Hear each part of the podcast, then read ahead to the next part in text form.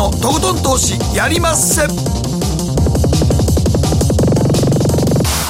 どうも皆さんこんばんは北野誠です。そして進行 MC の大橋ひろ子です。そして番組アシスタントはケリーアンです。よろしくお願いいたします、さあ今日は経済ジャーナリスト和島秀樹さんをお迎えしております。和島さんも朝の6時半からご苦労様よろしくお願いいたします。お願いします。ありがとうございます。今日は8月以来ですねそうですね、はい、い。つもあの決算出たら和島さんに出てきてもらってありがとうございます。やりますということですけどね。はい、まあワクチン相場とでも言うんでしょうか。非常にしっかりとした相場続いていますね。あの10月の30日、一番最終日は2万3000割れてて、うん。うんうん、そこから一気に2万6000までってあのいろんな解説ありますけどうまく正直説明できない部分がね、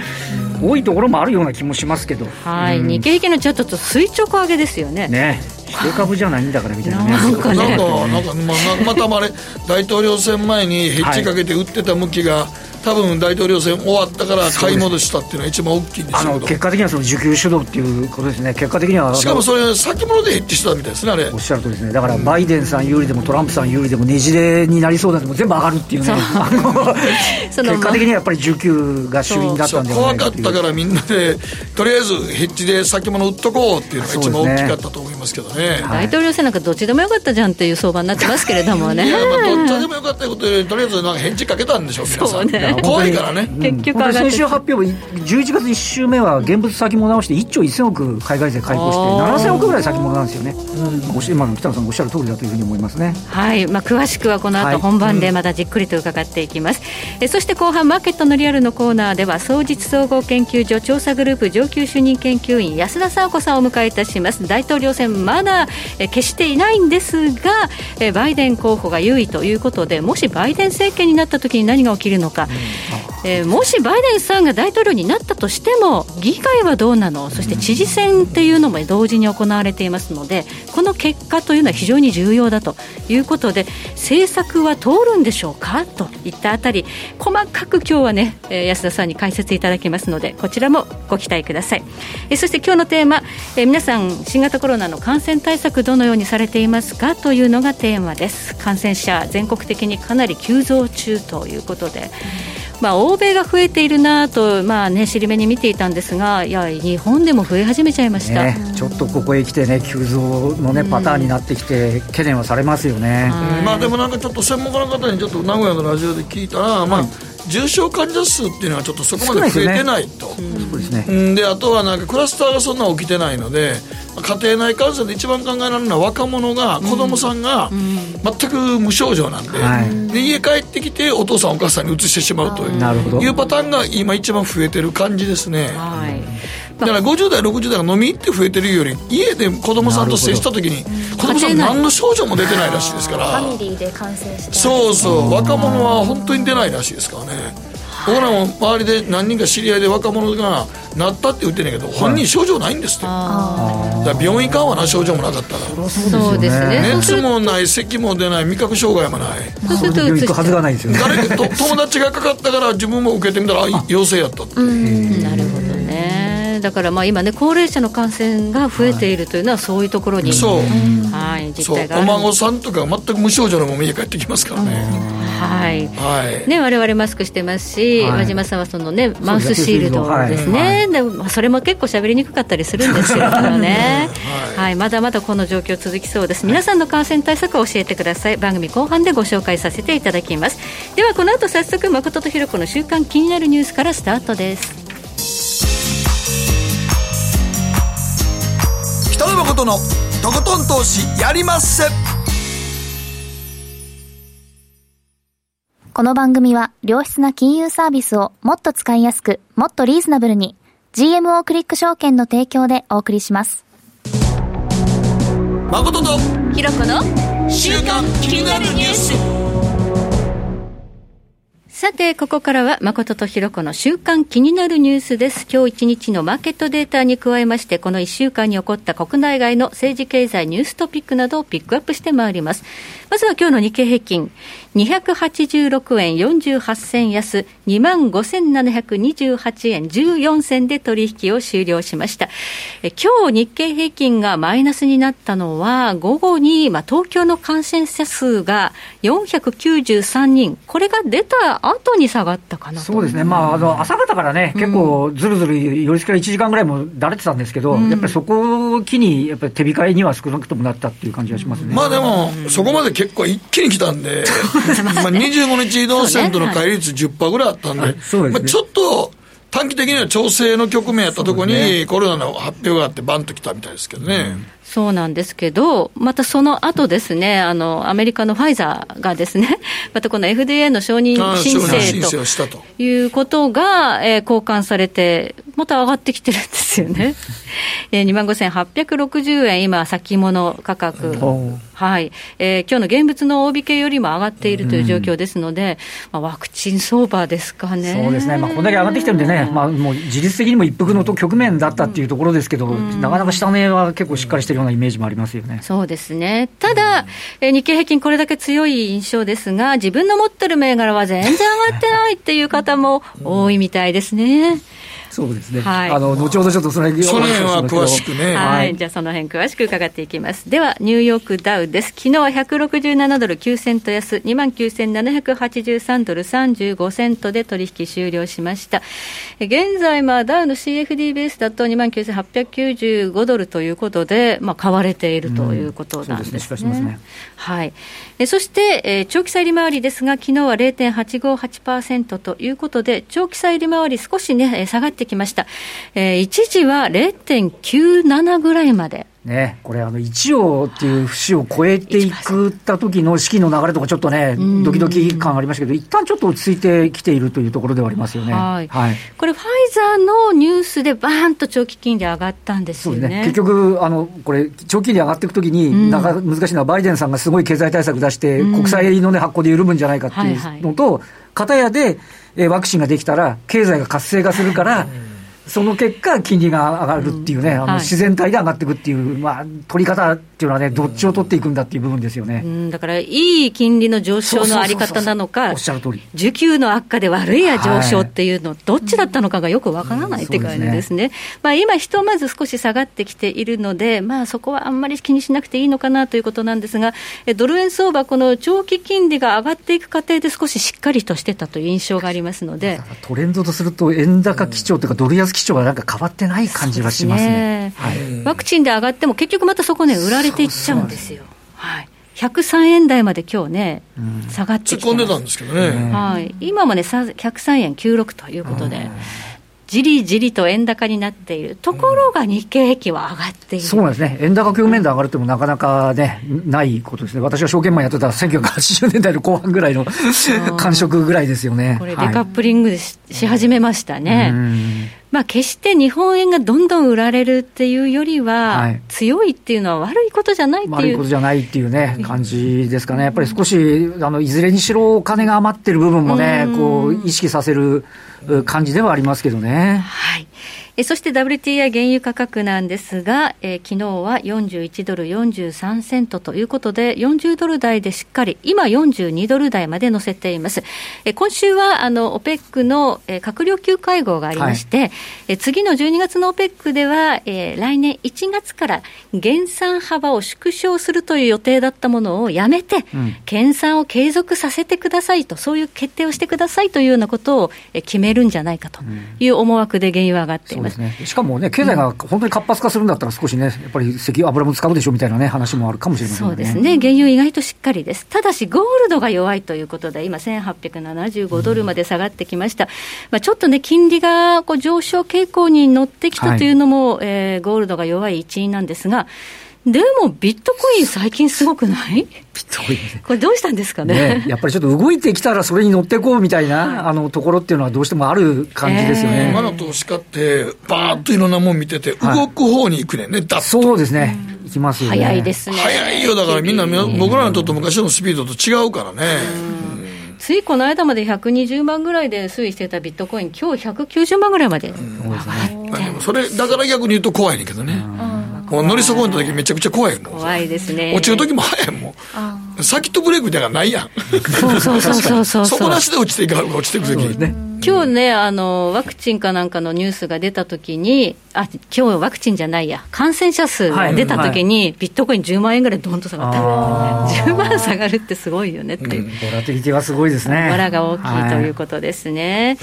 では、この後は、えー、和島さんに聞いていくんですが、その前にケリーのこの1週間の気になるニュースのピックアップです。はい、やっぱり気になるニュースといえばですね、月曜日に S&P500 に新規採用発表というふうにされたのが、テスラですよね。あの、はい、発表されましたが、うん、えー、12月の21日に取引開始前に銘柄に入れるよ、採用されるよというふうになるんですけども、うんはい、その裏で実は他にも気になる銘柄あるんじゃないのというふうに、ロイターでブレイキングニュースでこう、はい、速報ですというふうに出されてたニュースがあるんですけど、テスラと同等のあの中国の EV メーカーのニーオや、えー、ウィーオートも見逃せない銘柄となっているそうで、で、アメリカではこのテスラの CEO、イーロン・マスクがかなり神格化されてるんですよね。私の世代から上とかの30代の世代の方にも、イーロン・マスクさんを崇拝してるというか。ね、ああ、もうそれは、あれやね。日本の孫さんと同じやね。そうですね。孫正義さんはもう昔、本当孫さんの信者が、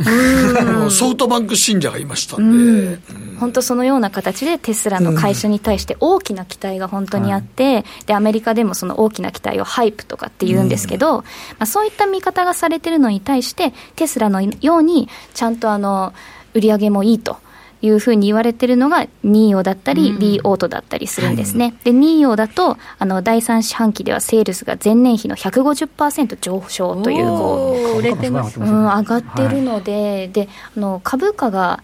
10倍でしたっけ？そうですね。40ドル台ですね、うん、でテスラが400ドル台。ですもんね、うん、なのでちょっとニーオとかリオともちょっと注目株なんじゃないかっていうニュースが出てびっくりしてるんですけど、はい、イーマスクさんすごいですよね。だってこれテスラ決まった時にロケット打ち上げてるわけですからね タイミングもいいですよね。確かにそうです、ね、前回の四半期の時はね採用されなかったからね。そうなんですよね。採用見送りだったんですけどね。そうやね。前回見送った、ね、見送られてちょっと肩透かし食らってですよね、はい、時価総額があんなにあんのにみたいなねだったんですけどね。そうでした。しかし次世代自動車、まあ、EV へというような流れは加速しているなという印象ですね。ね、イギリスも中国も、まあ、欧州なんかもう来年になったら途端に厳しくなりますからね、はい、EV シフト、まさにね、ね。進んでいくっていうことですけど、はい、なかなかちょっとこの分野、日本が出遅れちゃってるところでもあって。日本どうするんですかね。これなかなか難しい。最初にハイブリッドで、あの、あの、ある程度市場を抑えちゃったんで、うん、EV, EV って言ってもなかなか行ききんなくて、ここへ来てね、うん、日産とか、あの、マツダとか、あの、が、ちょっと欧州に向けて先に EV 出してみたりしてますけど、うん、台数足んないっすよね。なるほど、ね、今からじゃちょっと遅いんですか？あの、あの、これから増産かけてみたいな話っていうのは、ちょっとやっぱで、一歩二歩出遅れて、きてる感があって、で、例えばトヨタだと燃料電池車をまだ持ってる。であとは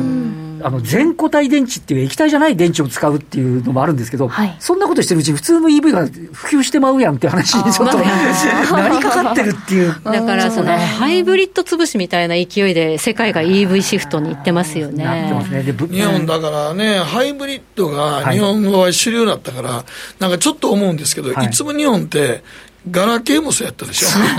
日本って順順を追っていくじゃないですか割とちょっとずつ、ね、ものすごい大胆に向こうに行かないから、だからトヨタさんなんかも、まあ、ハイブリッドで我々もハイブリッド結構慣れてしもてるやんか、はい、そうなんですよ。世界の主流はもう EV に行っちゃったから。飛び越えて EV シフト。日本もだからガラケーで 3G が何やかん言ってる間世界中で 4G の、おっしゃる通りですね。ね iPhone とか行っちゃったから、はい、日本え？またその鉄踏むの、ね、っていう、だから、ね、まあ、トヨタさんも、ね、水素車作ってたから、ね、開発が。そうなんですよね。まあでも FCV も中国は進めるというような話もあって、で欧州も結局あの、あの EV って、うん、あの例えば、えー、200キロとか走って、400キロでもいいんですけど、走ったら充電しなきゃいけないじゃないですか、うん、でやっぱり止まんなきゃいけないんですよ、で長距離トラックとかって止まる時間無駄なんで、やっぱそれは燃料電池で行った方がいいんじゃないかっていうところもあって、結構並行して動いてはいるんですけど、ね、なんか水素はまだまだもしかしたらあり得るという。でもね、残念なのが、部材メーカーがあの電池ってあの正極、負極とあのセパレーターと電解液の4つでできてるんですけど、はい、これ、日本めっちゃ強かったんですけど、はい、だんだん韓国とか中国のメーカーが浮上してきちゃってるっていうね、今、長森さんの日本電産の駆動用モーターぐらいですかね、勢いあるのは。ね。日本電産だけが今、それに強いですよね。それはなんで抜かされちゃったんですかね、あのやっぱりあの、なんて言いますかね、価格競争力のところで戦わないで、付加価値出そうとするんですけど、やっぱりね、やや安くてもいい先に行ってしまう。韓国、中国安いので。パソコンもそうでしたよね、あの、ね、液晶テレビもそうでしたけど、そ,、ね、そのあたりがね。日本って、あの、高度な技術を持ってんねんけど、価格で勝負したときに、みんな、同じ、分かれへんのよね、その、この価格差がどんだけ差があんねんという。そうですよね。ほら、まあ、こっちでええんじゃないのって言って。で、あの、長く持ちますからって言って、日本割と作った商品結構長持ちするやん。そう、自動車、ね、韓国とか中国とか、それは長く持たんでええねよって話やねあれ。安くだから長森さんはもう価格勝負だっていうふうにして工場バンバン建ててるっていうのは多分サラリーマン経営者できない、今はちょっといけてる感がありますよね。はい、はいえー、以上、ここまで誠とひろ子の週間気になるニュースでした。この後コマーシャルを挟んで、和島さんにじっくりと日本株について伺っていきます。北野誠のとことん投資やりまっせ。やりまっせって英語では？レッツラゴーかな。占えましたぞ、あなたの未来。え、どんな？あなたは努力次第で大きな成功を収めます。ただし、野菜中心の食事と早寝早起き適度な運動をして健康なんだよ、母ちゃんのセリフと一緒じゃん。未来は自分で切り開く。株式 FX は GMO クリック証券。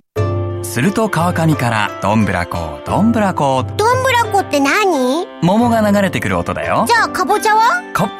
天ぷら粉天ぷら粉かな。鳥は？唐揚げ粉唐揚げ粉パパおやすみ。置いてかないで。頑張るあなたを応援します。GMO クリック証券。ねえ先生好きって10回言って。それ10回クイズでしょいいから。じゃあ好き好き好き好き好き好き好き好き好き好き僕も先生好きえもう思わず笑みがこぼれる株式 FX は GMO クリック証券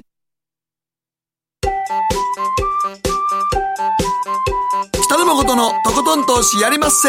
みんな集まる集まるよさて、ここからはマーケットフロントラインです。改めまして、経済ジャーナリスト、和島秀樹さんに伺っていきます。よろしくお願いいたします。よろしくお願いします。テーマは、企業業績の二極化で日本の株価はどうなる？ということなんですが。はい、あの、前回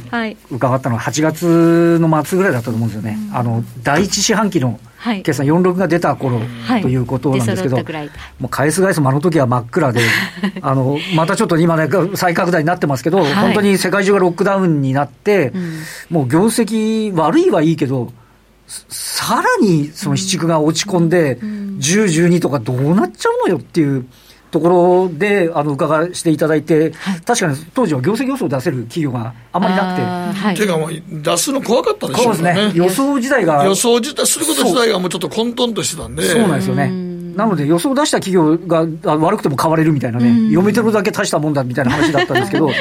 で、3か月経過してみて言えるのは、当時からするとだいぶ明るくはなってきたかなと。で、あの、もちろん、あの、前回が K 字っていう回復っていうお話をさせていただいたと思うんですけど、あの、V 字で戻れるところがあり、うん、でも戻れず下に落っこっていっちゃう。二極化ですね。そうですね。二極化っていうところが、あの、かなりあったんですけど、今回、あの、えっと、ざっとこれは日本経済新聞ベースだと、えー、製造業の3割ぐらいが、あの、通期の予想増額してます。うん、で、えっ、ー、と、46がそこになりました的なイメージっていうのは結構得られる動きになってます。で、今回その、えっと、先ほどのその、えー、株価の要因というのは、その、アメリカ大統領選だとか、うん、えー、コロナのワクチンだとかってあるけども、もう一つの要因としては、やはりその企業業績が一つ、はい。うん、あのあ、下支えになっていることは間違いないんでしょうけど、うん、で、全産業で見ると、やはり純利益はまだ今期3割減益ということなんですよね。はい、で、あの、ちょっと昨日今日のところでアナリストの見方なんかをちょっと見てると、はい、あの、この4、えー、な7区まではまだ、あれなんだけど、今度10、12で、来年の1、3っていうふうに言って、要は22年3月期に向けての改善度合いっていうのは、あの、このコロナがない、ひどくならない前提ってことになっちゃうんですけど、はい、戻っていけるっていうことと、あとはもう一つは、このコロナでもう克服しちゃった中国。はいで、今、中国の方って、あの海外に、インバウンドで日本に来てもらうわけにもいかないんで、はい、消費も中で、この間の国慶節なんかは、がブンブンもう使うまあ、14億いるからね、内需だけだもんね。春節の時に全く使えなかったんで。だからこの間、あのね、あの、独身の、そうそう、11月11日。ああれすごかったもんね。ハラスが如くの消費そうそう、ガンガンいくぜ、みたいな。何兆円でしたっけね、6兆円とか言ってね。で、しかも、その、あの、なんていうの、設備投資から言っても、アメリカにファーウェイ怒られちゃってますから、じゃあ半導体自分で作るわ、みたいな話になってきてるんで、設備投資も動いてる。だから、あのなんとなくあの中国、戻ってるけど先行きどうみたいな話のところからすると、うん、結構しっかりしてるっていうのは、うん、まあ、中国のところはしっかりしてるので、はい、あのその点でいうと、その46のところで、えー、めっちゃひどかったっていうところからすると、まあまあいいのかなと。でまあ、今回あの、いくつかのポイントがあって、例えばあのソニーですね、はい、これはあのゲームが好調、はい、でホンダあの、これもあの、ソニーもホンダもそうなんですけど、増額してるけど、現役なんですよね、予想がね。で、ホンダも車がやっと底入れしましたと。はい、で、ファナックっていうのは、これ、ファクトリーオートメーションですね、はい、あの、が、少しこう改善、やっとね、うん、あの、何度やってもなかなか業績が戻ってこなかったのが、ここ来てようやく戻るようになってきた。動き出しましたよね。うん、というところと、はい、あとは安川電機ですね、はい、これはロボットなんですけど、安川、私もちょっと決算出てたんですが、はい、あの46の時はロックダウンで、もう要は、国に行けないから、荷物も搬送できない。あのラインに機械を乗っけたいけど、それがだめで、はい、でも、七軍になったらセットアップして、はい、ネジつけて、やっと動き出して、したら、次の注文もどうやら入りそうだ。というようなことなので、はい、あの、なんて言いますかね、この、少なくとも今の製造業系というところは、あの、プラス要因として受け止めていける感じですかね。であと K のその下の方のやつが、はい、どうしてもあの今、あのアメリカだと、あの飛行機がもうすぐで飛びそうだって、飛行機の株がガンガン上がるんですけど、はい、日本でいうと、あの ANA も JAL もまだ低空飛行ですし、うん、JR 東なんかも、まだ安値から見た方が近いぐらいの位置で、やっぱり戻りきんないですよ。だから、あの、いいところはいい、悪いところは悪いっていう話になってきているっていう話が、まず一点あって、はい、で、えっ、ー、と、なので、ちょっと物色の広がりが欲しいなっていうところの中で、はい、まあ今回、はい、あの、まずその日経平均が29年ぶり高値っていう話。そうなんですよね。はい。あのー、これがもう、ちょっと僕僕とかは、もう、小島さんもそうけど、違和感がいっぱいで。そうですね。あのありまくりで、で2万6000円を回復したのが17日、昨日ですよね、あのところなんですけど、この日の年初来の高値っていうのは、わずか25銘柄なんですよ。本来、何十何年ぶりって言ったら、はい、多分みんなが高いので、年初来高値が例えば400銘柄とか、少なくとも300そうそうそうそう、あってしかるべきなのが、うん、え？ー、65、65です、65しかないのか。っていうところだったんですね。で、日々私チェックしてるのは、騰落レシオ。騰落レシオっていうのは、あの25日間で見るんですけど、はい、25日間の値上がり銘柄数を総合計したい、それを25日間の値下がり銘柄でのやつで割ると。うんうん、ということは、100を超えれば、えー、値上がりの方が多いって話なんですけど、はい、で、大体この何十年ぶりっていう時には、相場が過熱してるんで、うん騰落レシオっていうのはあの120とか130までいくと行き過ぎっていう話になる2万6000までいったら140ぐらいまでいっててもおかしない。ね、おかしくないです。おかしくない。今までの数字見てたらそうですよ。ね、僕もこれ今日資料で見たけど、え、騰落レシオ94.6って、そうなんあかんやん。そうなんです。むしろ、値下がりの方が多いっていうことなんですよね。ななので、もしかしたら皆さん、お聞きになってる皆さんも、ご覧になってる皆さんも、あの、場合によっては、これ日経平均上がったけど、私の持ってる銘柄っ全く膨らまないでしかも今、マザーズは下落基調ですからね。そうですね。マザーズ、かなりやばくなってきましたね、もう。そうですね。そうですね。巣ごもりと、まあでも結構、マザーズメーカーって業績良かったんで上がってたんですけど、ね、ね、意外にあの、まあ、あの、何度もこう、急騰、急落を繰り返している中では、まだ粘ってる方なんですけど、うん、で、片やで、あの、一部の全体を見るのは日経平均のほかにもう一つ、東証株価指数 TOPIX。TOPIX です、はい、 TOPIX って18年の高値もまだ抜けてないんですよね。で、結果的に日経平均割る TOPIX って NT 倍率があるんですけど、はい、これは15倍っていう。これ普通はどれぐらいなんですか？あのですね、これがね、じりじり上がってきてるんですけど、大体あの、今までだったら12倍ぐらいで、あの、折り返すパターンぐらいだったんですけど、今回はずーっともう上がりっぱなしなんですよ、ね、15倍って多分初めてじゃないですかね。そうですね。あの、はい、昔の証券マンの方に言わすと、1980年代に、80年ぐらいにあったっていう方いるんですけど、誰ももう確認ができないですよね。で、やはりこのところっていうのが、あの、要は全体の銘柄の全部の値動きを示すトピックスがあまり大きく動いてなくて、日経平均が動いてる。で、これ、日経平均の225銘柄あるんですけど、これ高値つけた時も、確かあの、上昇してるのって70銘柄ぐらいしかないかったと思うんですよね。ね。はい、値下がりの方が225の中でも多くて、うん、やっぱりね、あの、北野さんが今おっしゃったように、いびつな感がとてもある。で、うん、先ほど、あの、北野さんが冒頭おっしゃられたように、やっぱり先物を買い戻すっていうのは、もちろんあの、ファーストリテイリングって、225寄与度高いんだけど、決算で買われてるんで、ある程度あの、もちろん決算で買われてて、ソフトバンクはこれまでのところでパフォーマンス悪いんで、うん、あの必ずしも225寄与度のものがドバって全部いってるわけではないけれども、うん、やはり先物の買い戻しとかっていうパターンが多いので、うん、あのちょっとこの29年ぶりの高値を実感できてる方のが低い。ということは、はい、マーケット的に言うと、持続的な相場になってもらうためには、裾野が広がるってことが、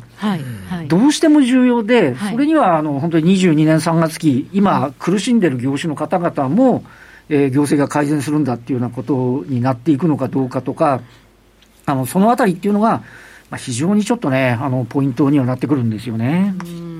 まあ、この K じゃなくて、その K の下の方のね、はい、銘柄もしっかりと上がってこないことには、ね、なんとなく、こう、この高値に、こう、日経平均に乗る。だからもうすごいいいのかどうか。二極化してんのちゃう？そうですね。もう指数は指数として見とくしかないし、うん、先物主導でやってるしね絶対に、ね。うん、だからさっき言ったみたいに日本電産みたいにね、はい、この時流に乗ってる銘柄もあったらもう銀行みたいに全く時流に乗ってない銘柄とか出てくるから、トピックスは特に銀行とか強いからね。そうですね。今回思ったのは、やっぱりその他にも先ほどソニーじゃないですけど、ゲームがやっぱり好調でね、まあ、任天堂も良くて、で、ゲームソフトの会社ももう最高最高位更新で上場来高値、やっぱりそのコロナの前から高値取ってるところもやっぱりあるので、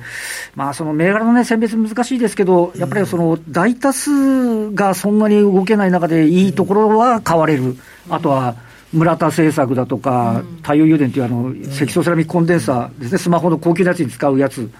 とかなんかのニーズもやっぱり強いとか、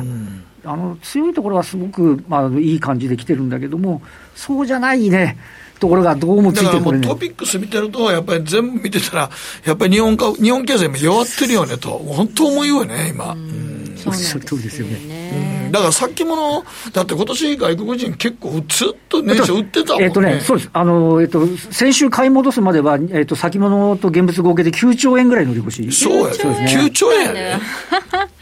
それでもあんまり下がらなかったですよね。そうですね。まあ、日銀の買い、まあ、日銀の買いと、金融緩和、ね、金融緩和と、あと、クジラがおるから。あそうですね。GPIF が買うとかね、なんか言いますねはい、でも、一つ言えるのは、あの、安倍政権の時に、あの、2万4000が、何度も戦って押し返されてるんで、で、まあ、菅さんだって、その、あ安倍ラインを超えたっていうね、ところっていうのが、菅のミクセの期待感が果たしてどこまでっていうのはあるんですけど、ね、まあ、それよりやっぱり大統領選の方が大きかったそうですね、きっかけがね、やっぱりね、節払っちゃったっていうのはね、そこがあるので。っていうところあって、まあ、今後ね、この後ちょっと安田さんにもじっくり伺いたいと思いますけど、アメリカのところで言うと、はい、あのそのいろんなコロナもあるんですけど、私は最近ちょっと気になったのは、ラッセル2000っていう、中古型のインデックスが先週、2年ぶりに最高値更新してるんですよ。これ、本気でコロナでだめになるんだったら、中小企業から傷んでくるんで、えー、それで株価が高値になってるのは、ああのなんていうんですね、必ずしもそのお金じゃぶじゃぶだからだけでいけてるのかみたいなところっていうのも、まあ、ちょっと見る必要があるのかなっていう感じはしないですかね、ね、これまではナスダックのグロースだけっていう感じだったのが、はい、ラッセル2000っていうと、まあ、中古型にも結構資金入ってるっていうことですもんね。そうすると、本物かな、この景気回復はって、ね。単なる金余りだ って。行くとこないから行ってるだけ。行ってるだけじゃんかっていうね、感じ、それ言うたらビットコインもそうじゃないあそうそう。一連の流れの中一連の流れの中で、まあ、みんな循環していってると。はい。動きそうなところに動き出すってことじゃないですか。はい。ですから、その、これまで常識だと思っていた物差しが通用しなくなってるっていうのがね、まあ、金余りでそういうこういびつなことが起こっているから、これはだめだっていうふうに決めつけない方がいいかもしれないです、ね、お金が余って、そのおかげで経営況感がきっちり改善して、正常化のへの道を歩んでくれればいいんですけど、そうじゃないときって、日本でいうと、あの80年代後半みたいに、当時、もう円高不況で240円の為替が120円までいって、ね、じゃあ内需盛り上げなきゃって言ったらバブルになっちゃったみたいなところがありますから、そこの見極めっていうのがね、あのだからそう考えたら、日々ね、あのリストラとか、早期退職者募るっていうのが、日本の大企業、今、製造業めっちゃ多いじゃないですか。はい、あんな記事読んでるとな、とてもじゃないけど、うん、景気回復したなんて思えないよね。あとこのところちょっと気になるのは、これまでと変わってきたのが、円高気味なんですよ。そうなんです、うん、だけど株はしっかりしてるんです、ね、まあ、まさにあのそれも私が昔、証券マンをやってた時に、円高、株高、債券高っていうのは、まさに内需関連物色の時で、あの強い円がすごいんだみたいな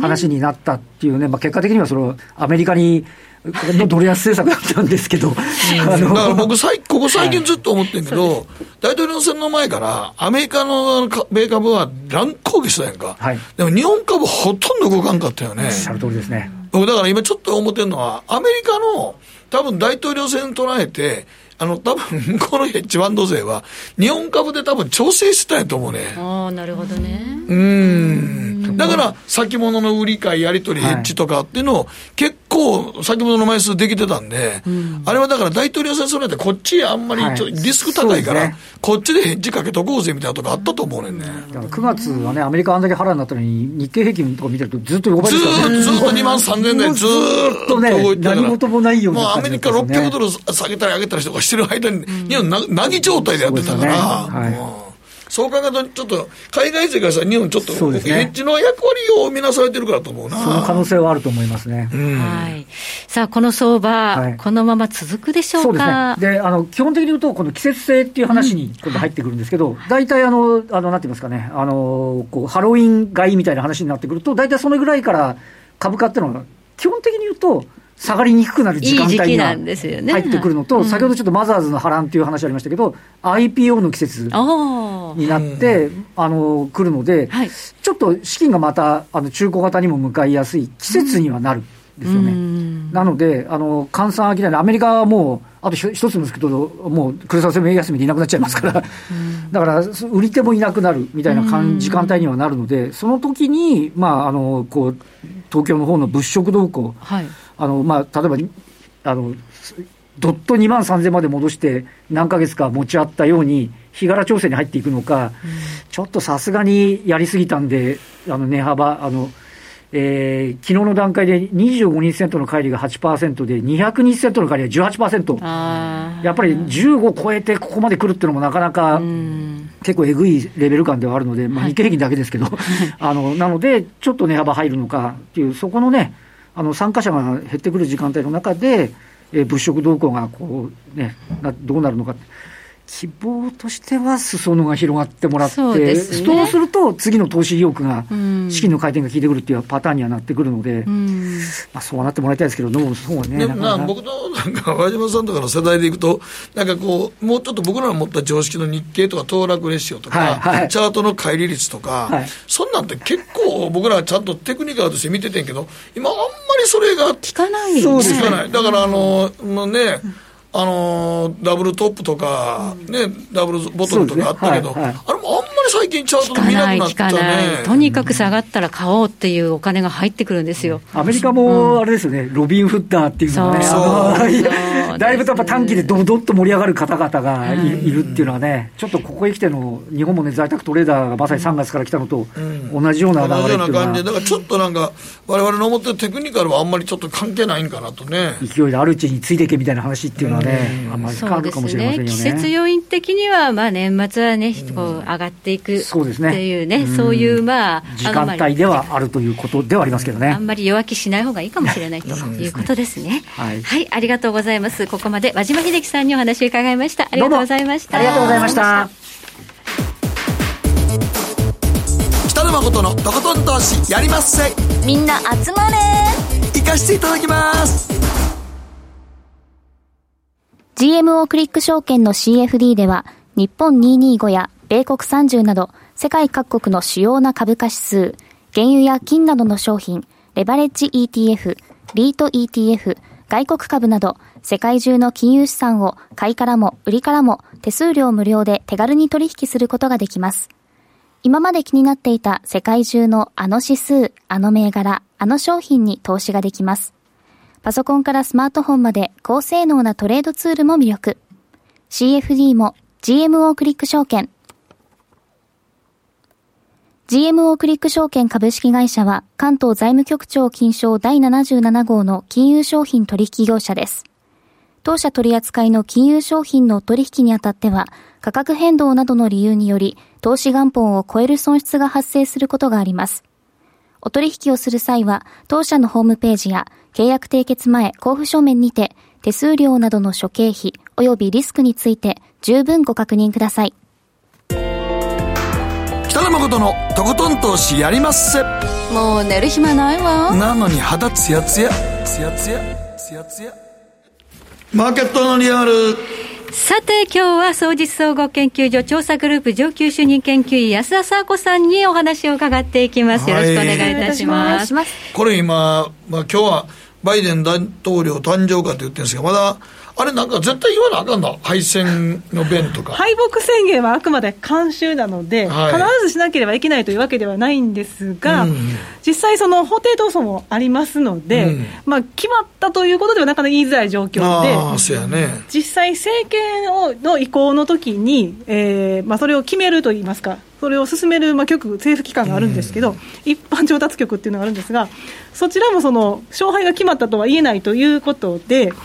まあ、バイデン陣営にその政権移行を進められませんよっていうね、手で入れるので、なかなかという話になってます。そうですね、まだ決まってはいないのですが、まあ、選挙結果だけを見ると、まあ、バイデン陣営が優勢ということで、おそらくバイデン大統領誕生になるのではというそうですね、少なくともまた海外の、ね、首脳もね、祝辞を出していますし、はい、会談も行っているということで、まあ、ある意味、その既成事実は出来上がってるなというところはありまして、という話ですね。はい、ただ今回、そのバイデンさんが大統領選で勝利したとしても、これ、課題が非常に多いんですよね。はい、まあ、一つ目としましては、あのまあ、バイデンさんの支持基盤というところで、まあ、黒人の方であるとか、まあ、非白人というふうに言われてますけれども、はい、2枚目のスライドを見ていただきますと、はい、あの出口調査結果では、はい、実は黒人からヒスパニック、アジア系まで、うんトランプさん2016年より取ってるんですよね。結構トランプさんに流れてたんですね。意外と取ってたんですよ。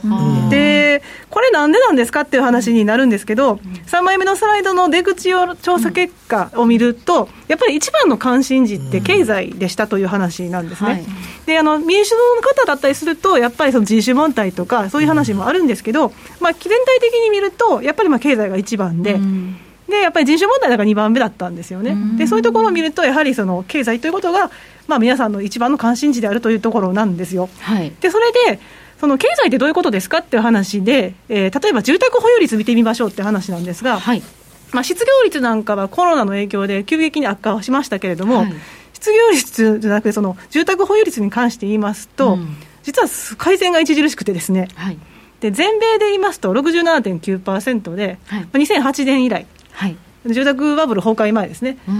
水準まで戻してますと、はい、でここに来て実はすごいのがヒスパニック系で、はい、51.4%なんですが、これあの、統計始まった94年以来、最高なんですよ。このオレンジのラインですね。そうですね。はい、はい、で黒人の方はどうかと言いますと、うん、47%で、うん、こちらも2008年以来の高水準、うん、つまり、あのいわゆるその人種問題とか、ブラック・ライブズ・マターって言われてますけど、持つものと持たざるもので分かれてるっていうわけですね。でそういった方々がやっぱり、まあ、キャピタルゲイン税の増税なんかっていうのが、バイデンさんありましたし、はい、税制改正法の、ね、撤廃っていうのもあったんで、はい、そのまあ、非白人の中でも、まあ、飛べる方、持つものですよね、うん、そちらの方っていうのがトランプさんに移ったなっていうのが、これ、想像できますと。はあ、そんななんか、あれやね。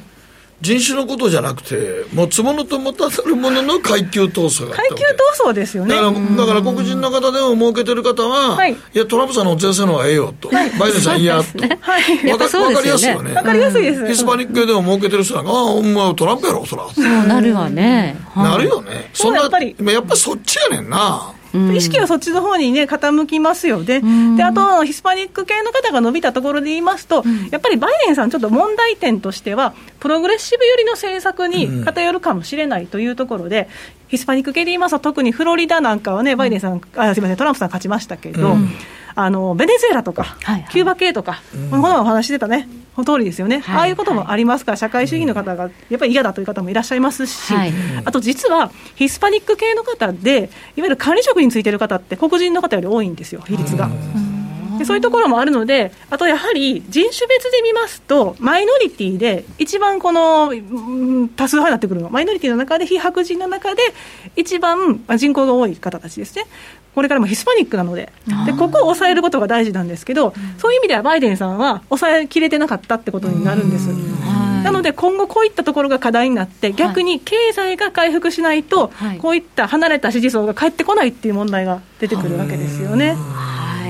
じゃトランプさんが意外と票を取りましたということで、ここにもちょっとね、もしバイデンさんが大統領になっても配慮していかなきゃいけないってことですよね。そうなんですよ、で例えば、うん、どういったところですかっていう話がありますけれども、た政策ごとに一覧にしてみたんですが、はい、まあ、製造業で言いますと、はい、トランプさんがおっしゃってたあの、ね、バイアメリカン条項運用だったりですとか、ね。まあはい、国内会議ですね、そういったところをまあ進めると言ってるので、まあ、これはまあ共和党の皆さんも支持するでしょうねっていう話なんですが。はい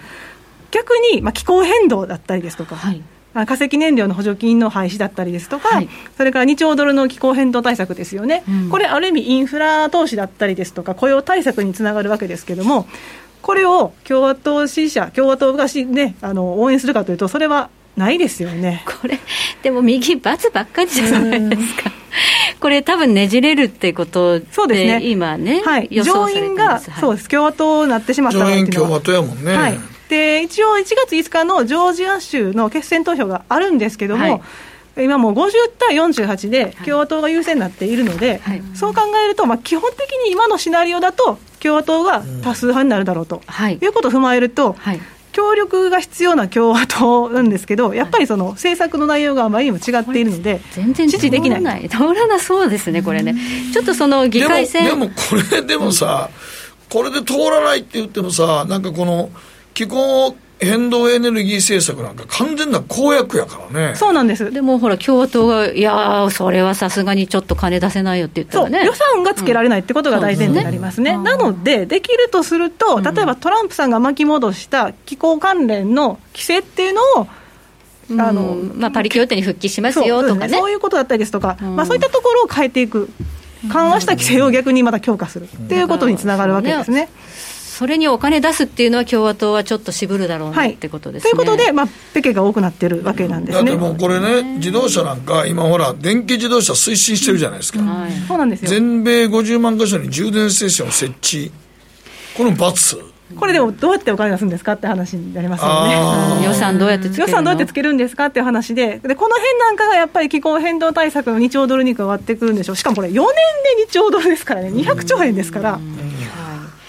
まあ、そのやっぱり共和党としては、石油産業もね、石油産業も配慮しなきゃいけないし、いや、それはまあ、石油産業はなかなか。簡単にはできないでしょ、そんな。そうですよ。だからあんまりこうドラスティックにね、電気自動車だなんて言って、お金出したらなんかしたら、うん、石油産業からはもうものすごい突き上げられますよね。めちゃくちゃ反発食らいますよね。あと製造業関連もですね、あのエネルギーで言いますと、やっぱり石炭ですとか、うん、石油ですとか、あと今、一番多いのは、えー、天然ガスになりますけど、そのあたりもやっぱり7割以上占めてくるので、全体で、再生可能エネルギーは10%台でしかないですから、そこにやっぱり投下できないですよね、シフトもなかなか難しいですし、そうなってくると成長にも関与してくるので、共和党としては、中間選挙を踏まえて、そこまで劇的にしてほしくないという意図はありますよね。はい。では、テクノロジー、金融あたりはいかがでしょうか、次のページ。このあたりは、はい、あのまあ、トランプさんはツイッターですとか、フェイスブックから検閲をかけられたというような状態になってしまって。ひどいですね、あんまりやりすぎない気はしますけどね、ツイッターも。そうですね、うん、でそういったところを問題視しましたけど、はい、やはりあのバイデンさんになってきますと、まあ、独占禁止法のあたりだったりですとか、はい、あとそのプライバシー保護ですよね、はい、あとそのいわゆるギグワーカーといわれる個人業種みたいな、はい、ああいった方たちに対する保護を手厚くしろとか、うん、そういった形になってくるんで、まあ、一部ちょっとその利益に阻害するような部分が出てくるなというのはありますね。うんで一番濃いのは GAFA 解体を盛り込んだ部分ですけれども、うん、これ、ここまではやっぱりバイデンさんが進めるかどうかっていうのはまだ未知数なんですが、うん、カマラ・ハリスさんがやっぱり副大統領になられて、カリフォルニア出身で、IT 企業からの支援者が多いので、ここまではさすがに踏み込まないだろうというふうには言われています。まあ、それはない方がマーケットにはいいですよね。マーケットにはプラスですね。なので、一時期、うん、えっ、ー、と、S&P500 ですとか、ナスダックはやっぱりあの GAFA の比率が高いわけですけれども、あそこがやっぱりこけたのは、この辺を意識されたってことなんですが、うんはい、逆に共和党が上院で多数派を握るとなると、はい、ここまで、まあ、あのプログレッシブな政策にはならないということで、現状維持でグリッドロックでしょうということで、買い戻されたと、うん、はい、いうことになります。まあ、これ見てると、ちょっとね、この新しい4年間はどうなっちゃうのは、アメリカっていう感じがしますけれども、えー、議会選挙とあと知事選があったということで、はい、それが民主党はあんまり良くなかったんですね、今回。そうですね、今回ですね、あの上院で言いますと、先ほどお話ししたように、はい、まあ、議席を多数は取れなかったですね、はい、ということと、下院につきましても、はい、ネットで、えー、6議席減らしたと。あ下院6議席も減らしたんですね。はい、で一番やっぱり痛かったのはまた知事選でして、ええ、知事選では1議席減らしたんですね、はい、でその結果、えー、共和党が27州を、はい、で民主党が23州を占めることになるんですね、はい、2021年から。はい、でそうなると何が問題かと言いますと、はい。あのアメリカの50州のうち、はい、例えば上院議員が病気になったりですとか、まあ、その任期を務められなくなって辞任するときっていうのは何が起こるかっていうと、うんはい、日本だったらなんか補欠選挙って想像しますけど、あの知事が任命できるんですよね。はい。そうなってくると、共和党の知事が多い場合、例えばバイデンさんが指名したい閣僚の方がいらっしゃるとして、指名できなくなるんですよね。次の議員が共和党の知事だったりすると、共和党の方を指名しますから、はい、そうなると、上院の民主党の、ね、議席数減りますよねと。なので、一時期言われてたマサチューセッツ州のウォーレンさんとか、はいはい、バーモントのサンダースさんっていうのは、両方とも州の知事が共和党なので、閣僚メンバーから外れるだろうと、上院議員の議席を維持してもらおうということですね。っていうふうに言われています。じゃあこれ、大統領自体がもし変わったとしても、議会とか、この辺はかなりこの辺のバランスがやっぱり影響してくるという話ですね。民主党負けてんじゃんって感じですね。そうですね、一部の専門家は今回は民主党の敗北だというふうに銘打つ方も多いです。はいはい、そうですね。はい。そうすると、まあ、これはやっぱり共和党が取った票というのもかなり大きいわけですから、えー、民主党がやりたいようにはできない4年間になるということです、ね、手足かせがついてしまう上に、はい、ちょっと先の話になって恐縮なんですけど、ええ、2022年の上院議員選挙ですよね、中間選挙中間選挙、はい、7ページ、はい、はい、7ページ見ていただきますと、えっと、次もですね、共和党が20議席、で民主党13議席なんで、で民主党のバイデンさんとしては、ここまだ取り返したいところなんですが、うんはい実はですねあの今回の大統領選で接戦になったペンシルベニアとかウィスコンシン、オハイオ、ノースカロライナ、フロリダ、それからアリゾナですね、ジョージアもそうですけど、この辺全部上院議員選挙に入ってくるんですね。で、なんでそうなってしまうと、あんま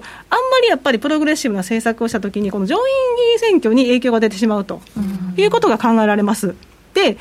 特にですねあのノースカロライナですとか、ウィスコンシンですとか、製造業の比率が高いんですよ。うんはい、でそうなってくると、やっぱりあのドラスティックな気候変動政策にシフトして、はい、エネルギー源に、ね、影響が出てしまうとっていう話もありますし、はい、あと逆に言うと、こういったところっていうのは、あの今日製造業の競争力を維持したいということで、はい、やっぱり対中強硬、うん、そういった姿勢も必要になってくると、はい、そういう話になりますね。そうしないと中間選挙でボロ負けするかもしれない。リスクはありますね。ねはい、じゃあ、なかなか、えー、掲げていることはすごいドラスティックに変化が起きそうな公約ですけど、はい、まあ、やれないだろうというようなことでしょうか、ね、ね、基本的に規制の変更というのは大統領令なんかで行ってくるんでしょうけど、予算がつくものに関しては非常に難しいということですね。うん、はいあと、仮にね、バイデン政権が誕生したとするならば、まあ、どういう人事になるのかというところも注目です。はい、さあ、対中政策についてはどうなるのかとかね、気になりますよね。そうですね、はい、対中政策でやっぱり気になるところが、その国務国務長官と国防長官だと思うんですけれども、はい、10ページですね。はい、えー、最有力の国防長官候補、ミシェル・フロノイさんという方がいらっしゃいますが、はい。彼女もそうですし、えー、国務長官の最有力のクリス・クーンズさん、この方、両方とも、はい、中国に対して厳しい姿勢を取る方だというふうに言われています。そうですか、はい、はい、でですね10ページになりますけど、はい、あのフロノイさんもクーンズさんもそもそも、 Foreign Affairs 誌に今年寄稿してるんですよ。はい、で、フロノイさんが何を言ったかっていうと、まあ、対中抑止を再び確立する上で、中国の軍事的行為の成功を食い止めなければいけないと、実はもうちょっと厳しいこと言ってるんですが。はい割とその中国が驚くような発言をしてまして、でサウスチャイナ・モーニング・ポストもそれを受けて、11月4日の記事で、はい、彼女はハードライナー、対中強硬派じゃないかとい。うような記事を掲げたんですね。で、クーンズさんもクーンズさんで、10月に記事を、えー、載せまして、米国にとって中国は最大の脅威であると、うん、だからこそその超党派で協力しなければいけないというようなメッセージを送ったんですね。はい、なので、2人とも、まあ、中国からしてみると、手強い相手であるということは確実なんですが、が、ががつくんです。か、はい、が。その一方でですね、商務長官と USTR の代表、まあ、通商協議のね、要になるところですけど、経済ですね、経済ですね。はい。このお二人がですね、親中寄りですね。なるほど、そうするとビジネス的には中国と仲良くしたいかなっていう顔ぶれ？なんか政令系列って言葉を思い出しますけど、あはい、あの商務長官候補のメグ・ホイットマンさんっていうのは、元ヒューレット・パッカードの CEO で、イーベイなんかもやってましたよね。はい、はい。で彼女自身も2016年にトランプさんがその大統領候補として頭角を現したときに、まあ、対中関税の話もすでにしてたんですけど、はい、もうとんでもないと。会社は赤字で沈むし、グローバル企業はその関税を支払うことがペナルティーになるということで、猛反対したんです、はい、実はこの方、共和党支持だったんですけど、はい、まあ、トランプさんのそういった政策を痛烈に批判して、まあ、くら替えしたわけですね。ちなみにあのバイデン氏陣営の大口寄付寄付者でしたね、はい、提供者でした、はい、完全にひっくり返っちゃった、ひっくり返っちゃった、完全にひっくり返った、そういう話です。はい、で、USTR 代表の方、ジミー・ゴメスさんで、カリフォルニア出身の下院議員なんですけど、この方、2018年にですね、ビジネス団とか、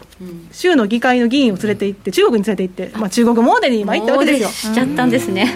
でその時にもですね、カリフォルニア州にとっても中国は第3位の貿易パートナーであると、もう医薬品とかね、バイオとかね、輸送とかで関係を築いてるんだっていうことを言ってまして、割と親中寄りとされてるわけですね。経済でいうと、やはり中国のマーケットっていうのは大きいですからね。はい、はい、ということで考えると、うん、あの外交カードとして対中追加関税っていうのはすぐに撤廃はしないんでしょうけれども、はい、まあ、交渉の窓口はもちろん開きますよということで、この対中に対して、まあ、こう、割とね、マイルドな方たちを矢面に立たせつつ、うん、国防長官と国務長官で睨みを利かせるような、うん、そういった状況になるのかなという話です、ね、バランス型なんですね、まあ、まさに政治家らしい配慮といいますか、まあ、バランストランプ大統領の時は強硬でしたからね。そう、ね、はい。そうすると、えー、マーケット的には、このバイデン政権の夫人というのは、はい悪くない、ね、悪くないように見えますね。で、はい、まあ、そうはいうものをさっきのねじれ考えると、なかなかやりにくいんじゃないの？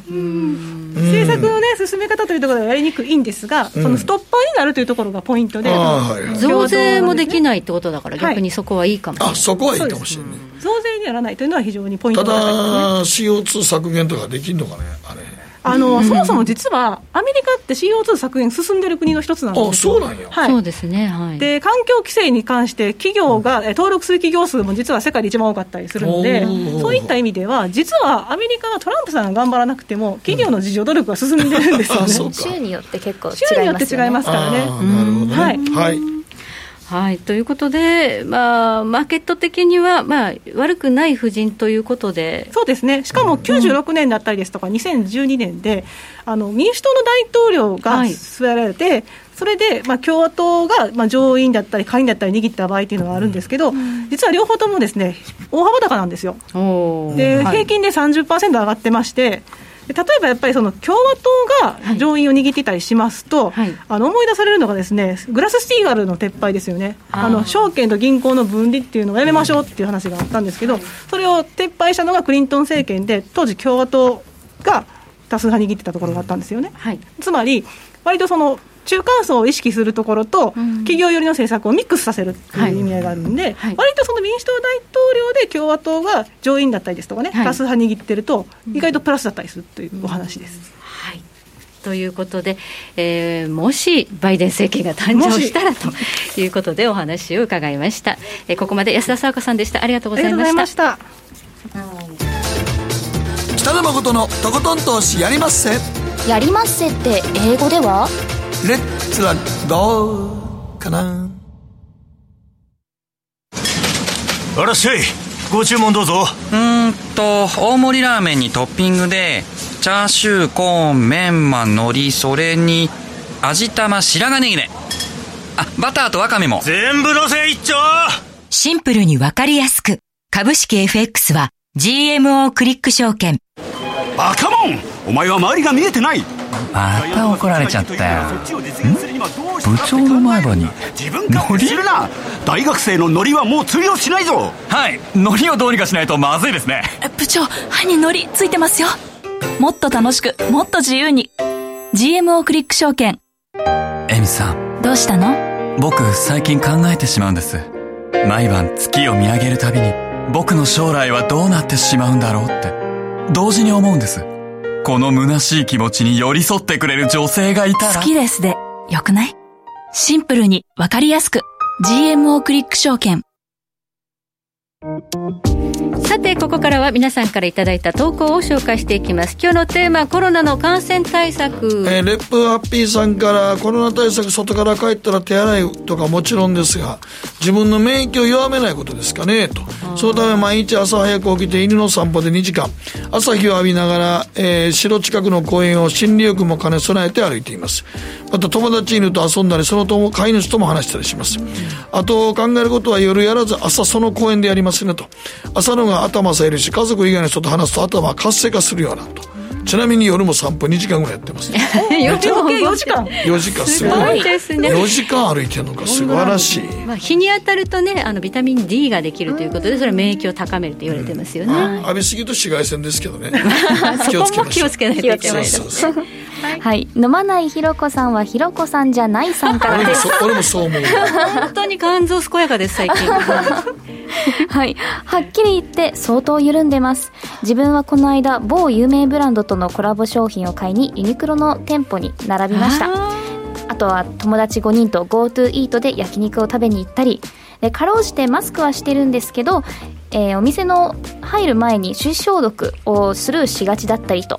でも自分の周りにコロナの感染者がいないのでなかなか実感が湧かないんですよね。こういうことって自分ごとにならないとおろそかになっちゃうんですよね。でもまあ今俺俺の言ってる飲食でほとんど検温とあれはやるよね消毒は。消毒必ずこれやらされるもん、ピッて、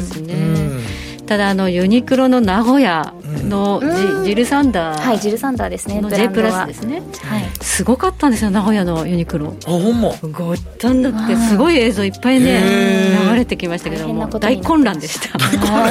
もうみんな密もいいとこっていう感じでしたね。マスクはしてたんですか？マスクはみんなマスクしないとみんなちょっとさすがに入れてもらえないんでね。そうですね。今、うんただなんかおじさんばっかりがね集まってた印象ですけどね。ほな大丈夫やろ。大丈夫ですかね。続いては中堅さんです。新型コロナ対策ですが帰宅したらすぐにお風呂に入るようにしています、うん、家族に接する前に体についたウイルスを洗い落とすことで家庭内感染を防げますしこれはおすすめしたいです、うん、うちもですね、うん。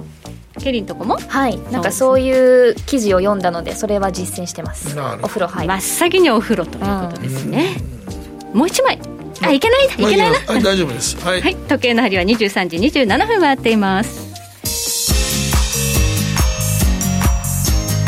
北野誠のとことん投資やりまっせ。この番組は良質な金融サービスをもっと使いやすくもっとリーズナブルに GMO クリック証券の提供でお送りしました。